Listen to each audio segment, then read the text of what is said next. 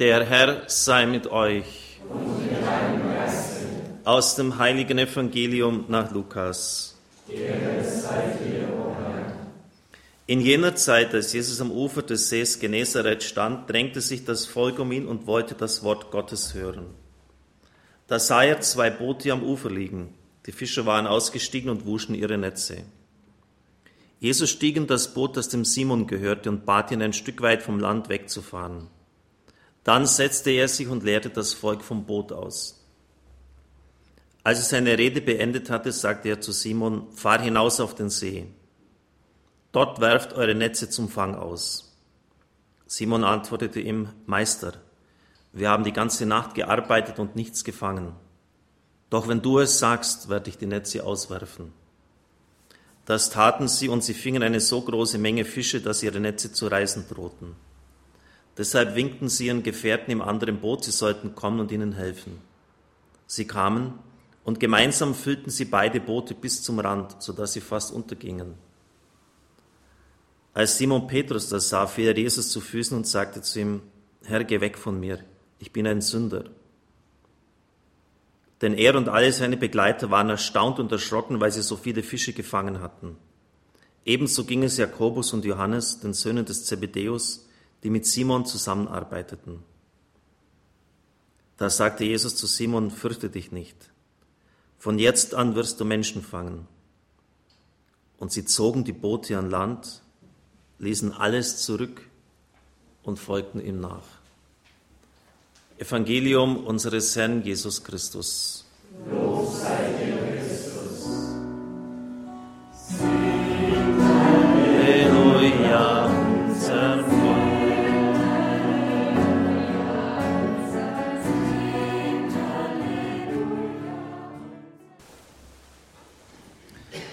Liebe Brüder und Schwestern im Herrn, liebe Zuhörer und ja, Zuschauer bei katholisch.de, IWTN ist heute nicht dabei, weil offensichtlich unser Signal dort nicht angekommen ist. Das tut mir leid und ich hoffe, dass das in Zukunft sich auch wieder ändern wird.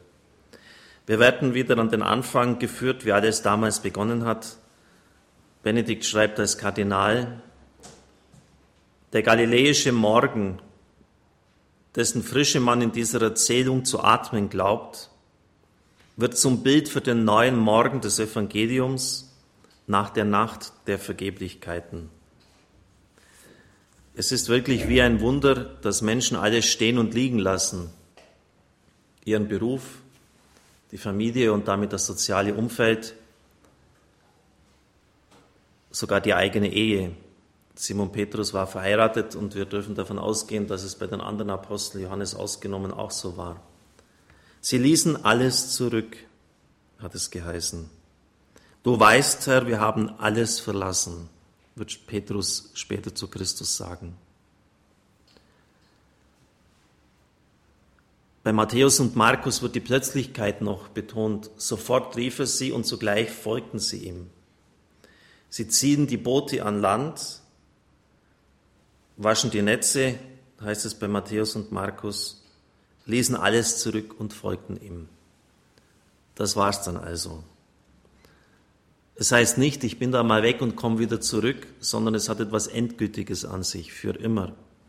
Aussteiger, ganz wörtlich verstanden, sie steigen aus dem Boot aus und lassen dann alles zurück. Für damalige Verhältnisse ein fast tödlicher Schritt. Als der See Genezareth einmal einen Tiefstand hatte, wird ja als Wasserreservoir dringend gebraucht und deshalb viel Wasser abgezapft und abgeführt, ist ein Boot aus der Zeit Jesu sichtbar geworden. In Kibbutz Ginosar kann man es besichtigen und das ging dann auch durch die Weltpresse. Das Boot Jesu hieß es. Das weiß man natürlich nicht. Aber auf jeden Fall hat man es konserviert und untersucht und mindestens zehn verschiedene Holzarten bei diesem Schiff entdeckt. Das heißt, es war immer wieder geflickt. Die Menschen waren arm. Sie konnten sich kein neues Boot leisten. Abgaben und Steuern lasteten drückend auf ihnen. Den schützenden Sozialverband, nämlich die eigene Familie, in einer solchen Situation hinter sich zu lassen, heißt auf gut Deutsch, die einzige Versicherung, die man hat, zu kündigen. Mit allen Konsequenzen. Auch für die Eltern, das sollten wir vielleicht auch einmal bedenken. Es werden ja die Zebedeus-Söhne genannt, Jakobus und Johannes. Wenn sie gehen, macht sich aus der Sicht der Eltern ihre Altersversicherung davon. Nachfolge im Sinn von Jesus ist anders als wie bei den Rabbinen. Das lief damals so, dass ein Rabbi Lehrer war und Schüler um sich gesammelt hatte, die waren eine Zeit lang bei ihm. Die Gegenleistung war, dass sie ihm halfen, je nach Begabung, was sie eben tun konnten, in der Landwirtschaft, im Haushalt, in bestimmten Berufen. Dann sind sie wieder in die Familie zurückgekehrt. Also die Rabbiner haben sich dann bedienen lassen von ihren Zöglingen, von ihren Schülern. Jesus lehnt dies ab.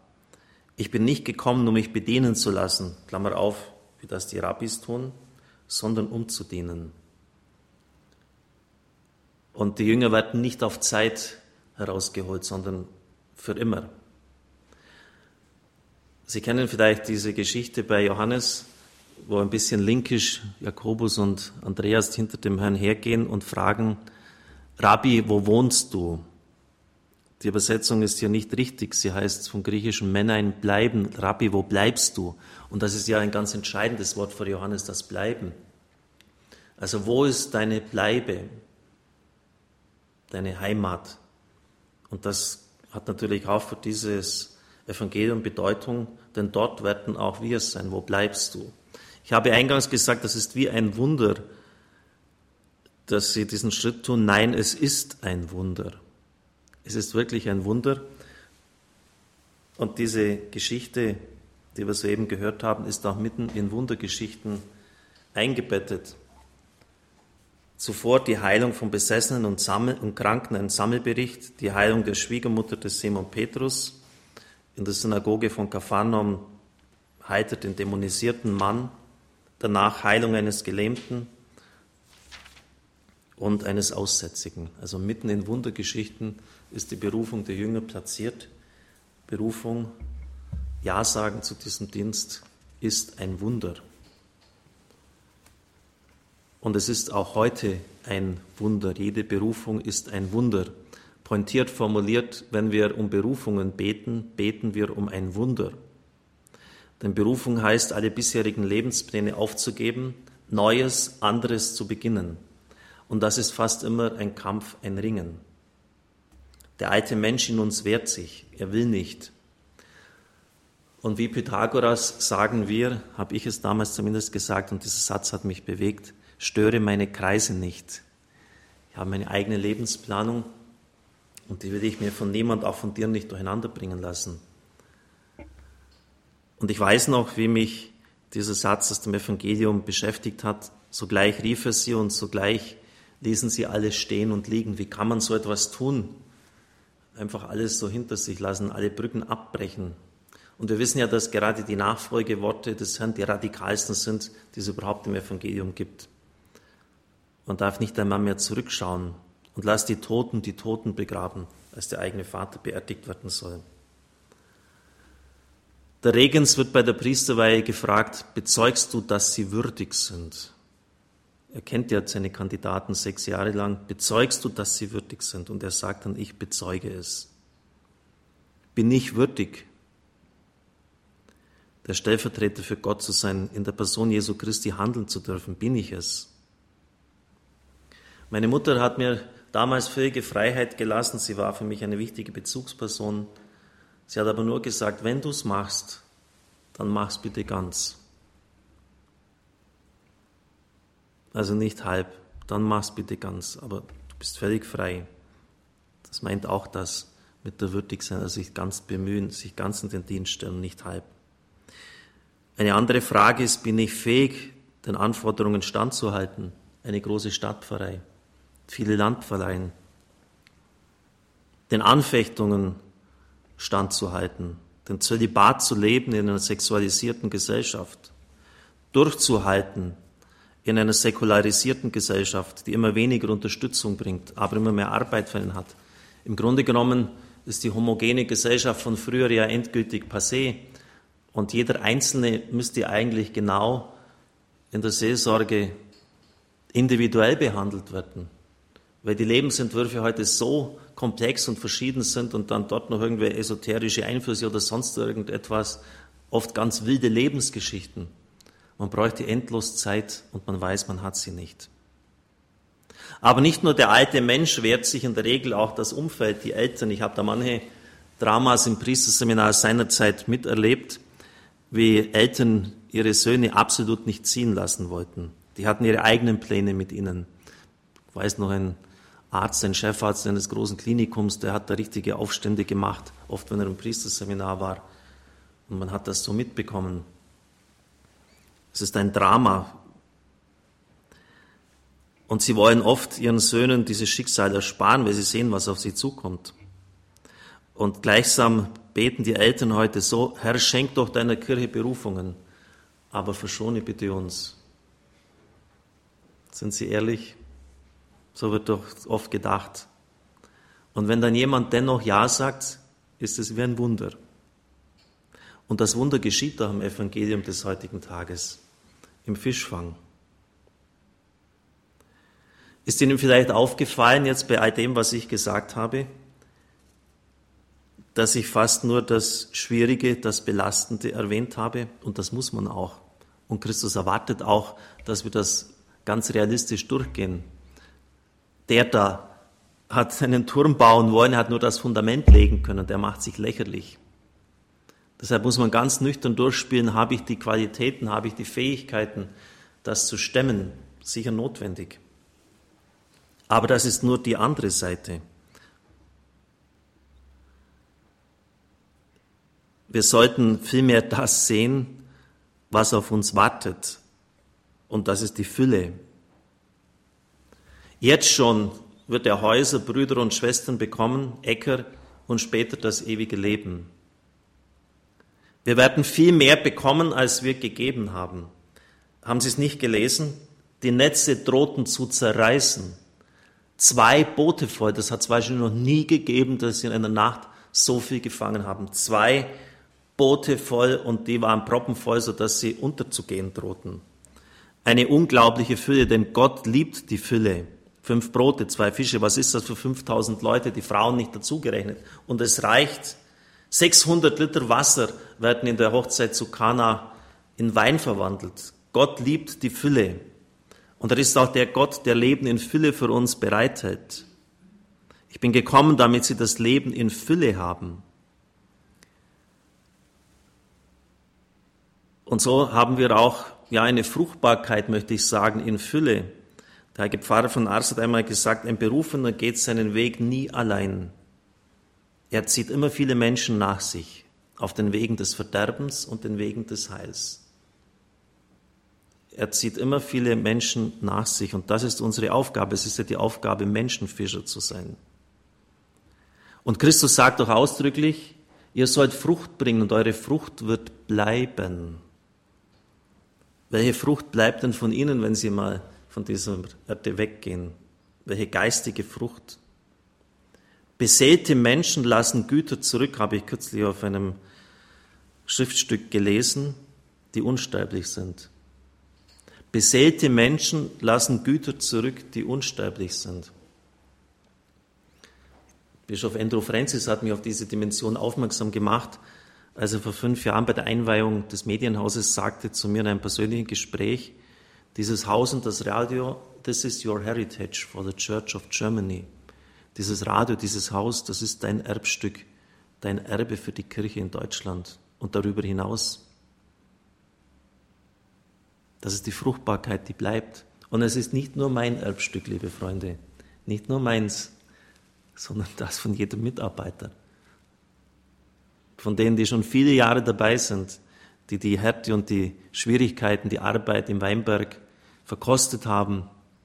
Viele Leute, die im Hintergrund sind die nie sich groß aufspielen, aber die die Fäden ziehen, die wirklich einen enormen Einsatz leisten. Vielleicht kann das auch eine Hilfe für euch sein in geistlicher Hinsicht. Besäte Menschen lassen Güter zurück, die unsterblich sind. Und wenn man das jetzt wirklich mal von den Aposteln heranschaut, gut, klar, ich habe es aufgezählt, was sie hinter sich gelassen haben, was es ihnen gekostet hat. Aber was haben sie dafür empfangen? Sie haben, was haben Sie gegeben? Sie haben uns das Wort Gottes gegeben, die Evangelien aufgeschrieben. Sie haben uns die Kirche des neuen Bundes geschenkt. Und jede Kirche auf dem ganzen Erdkreis, Sie sehen es hier bei uns, so diese zwölf Kreuze, ist auf das Fundament der Apostel aufgebaut. Und es ist geradezu lächerlich, das wenige, was Sie im letzten gegeben haben, aufzurechnen mit dem, was Christus Ihnen an Fülle geschenkt hat. Das ist ja eine völlige Disproportionalität den Geist Gottes am Pfingsten, die Fähigkeit, Wunder zu wirken, fremde Sprachen sprechen zu können, eine unglaubliche physische Stabilität, ganze Länder, ganze Kontinente für Christus einzunehmen. Was ist das im Vergleich zu dem, was sie hinter sich lassen? Liebe Brüder und Schwestern im Herrn, und deshalb ist es gefährlich, immer auf die Defizite und auf das, was ich da einbringen muss und nur das, was mich das kostet, äh, immer auf das zu schauen. Wir sollen auf die Fülle schauen, auf die Boote, die fast untergehen, auf, die Erb, auf das Erbe, das wir hinterlassen können für unsere Kirche, für die Menschen in unserem Land. Und dann passiert noch etwas, und das ist im Evangelium auch angedeutet, und deshalb ist es immer so schön, in diese Schönheit des Evangeliums hineingenommen zu werden. Meister, wir haben die ganze Nacht gearbeitet und nichts gefangen. Epistata steht da im Griechischen. Das meint Lehrer, Professor. Dozent. Das ist damit gemeint. Und als er dann zurückkommt und vor Christus auf die Knie hinfällt, das sagt er Kyrie. Herr, geh weg von mir. Das ist die Gottesanrede. Das heißt, er hat eine innere Wanderschaft gemacht. Das ist ganz kurz gerafft hier zusammengefasst. Christus ist nicht irgendein Professor. Er ist nicht irgendein Lehrer an der Hochschule. Er ist der Kyrios. Er ist mein Herr, mein Kyrios. Und dann ist er fähig, in die Nachfolge zu gehen. Und jeder, der Christus in dieser Weise nachfolgt, wird das Geheimnis der persönlichen Beziehung mit Christus immer tiefer erfassen. Er wird immer tiefer eingeführt werden in das Christusmysterium, in das Christusgeheimnis. Das ist es. Und das ist diese Fülle, die auch uns geschenkt wird. Diesen Reichtum Christi immer mehr zu erfassen, wer er ist, auch zu verstehen, was es heißt. Er gab ihnen Macht, Kinder Gottes zu sein. Das ist eine Macht, und so gut wie niemand weiß, sie richtig in Anspruch zu nehmen. Ich freue mich, in einer der kommenden Predigt Ihnen das darlegen zu können, weil mir das auch immer wieder und tiefer aufgegangen ist. Und ich kann Ihnen sagen, die Koordinaten unseres Glaubens werden sich nie ändern. Das Credo wird nie umgeschrieben werden. Das wird immer gleich sein. Aber was sich ändern wird, das ist das Wachstum in die Tiefe hinein. Dass Sie immer tiefer in das Christusgeheimnis eindringen werden ihn immer tiefer verstehen werden und auch diese Macht, ein Kind Gottes sein zu dürfen, in Anspruch nehmen zu dürfen. Das ist der innere Weg, den Simon Petrus zurückgelehrt hat. Vom Epistatat zum Kyrios, von irgendeinem Lehrer zum Herrn, zum Sohn, zum Sohn Gottes, mit dem ich Sohn sein darf in Bezug auf den Vater. Liebe Brüder und Schwestern im Herrn, ja, es hat sie viel gekostet. Und es ist wirklich schwer, das alles zu lassen, zum anderen damaligen Umwelt, wo keine Versicherung und sonst noch irgendetwas aufgefangen hat. Und es ist auch heute schwer, zweifellos. Wer will das abstreiten? Und manche Eltern meinen es gut und meinen ihren Söhnen dieses Schicksal ersparen zu müssen. Aber wie töricht sind sie im letzten. Wenn du es machst, Richard, dann mach es. Aber bitte mach es ganz. Amen.